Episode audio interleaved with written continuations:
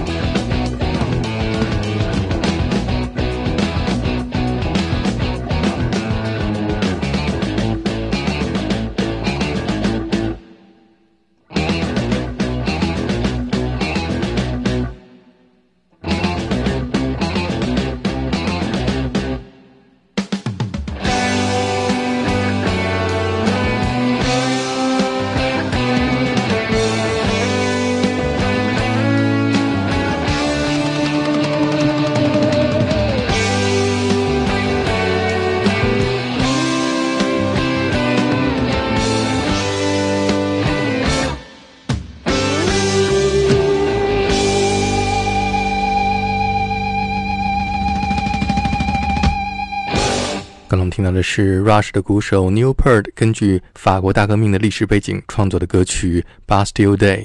这张专辑是 Rush 从 Hard Rock 的风格向 Progressive Rock 过渡的时期。下面这首歌曲是当年他们和美国摇滚乐队 Kiss 一起巡演的时候获得灵感创作的歌曲。I think I'm going bald。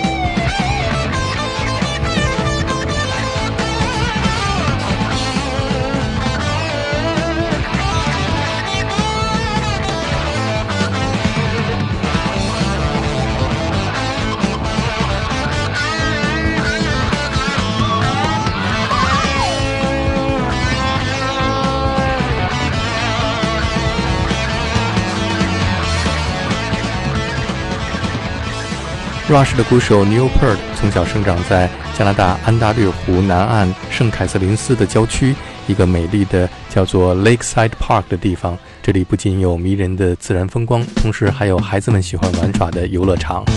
Neil Peart 就这样在这里度过了他无忧无虑的少年时光。下面听到的就是充满了美好回忆的 Lakeside Park。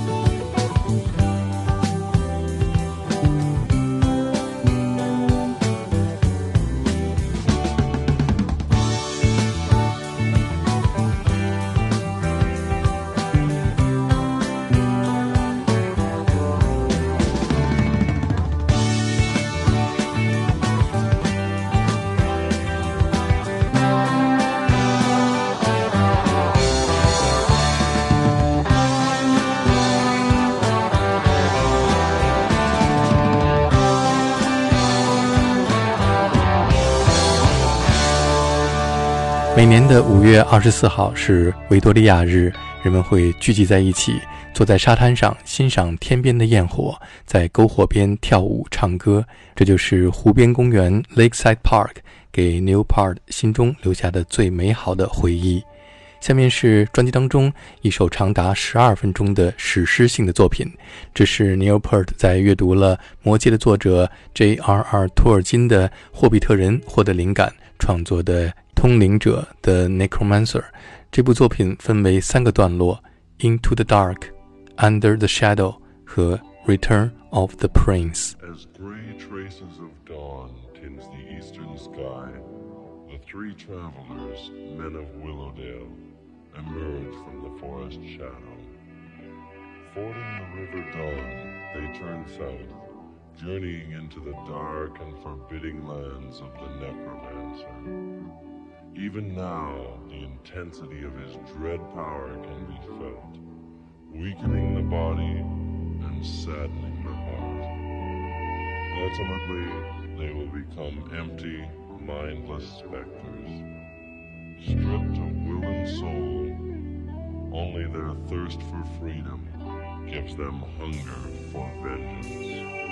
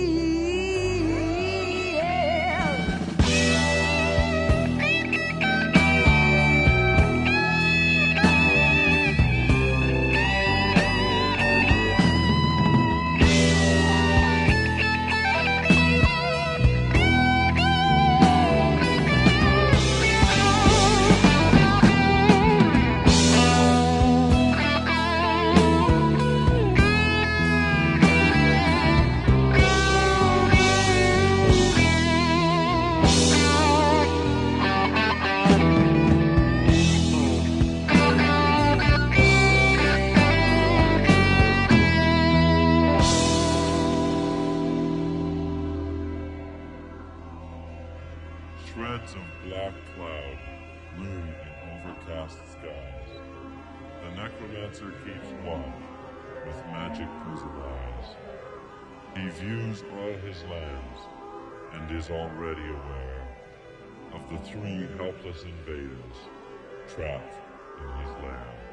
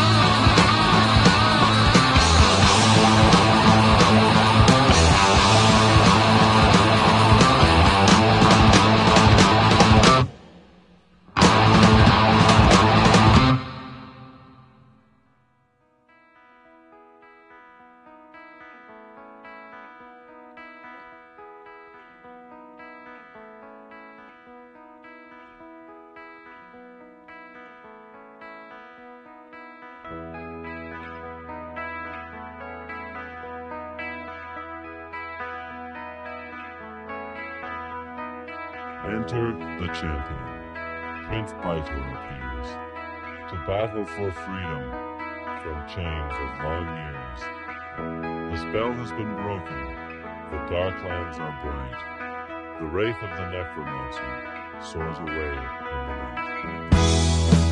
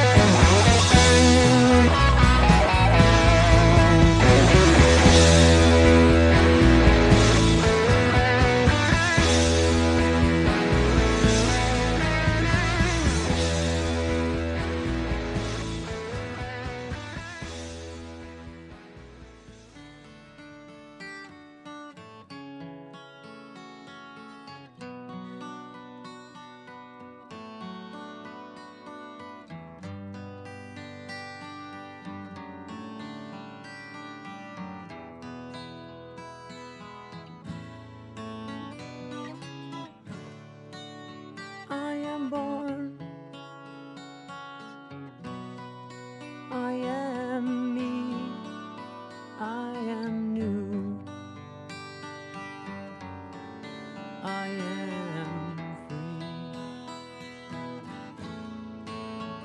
free. Look at me. I am young sight unseen, life unsung.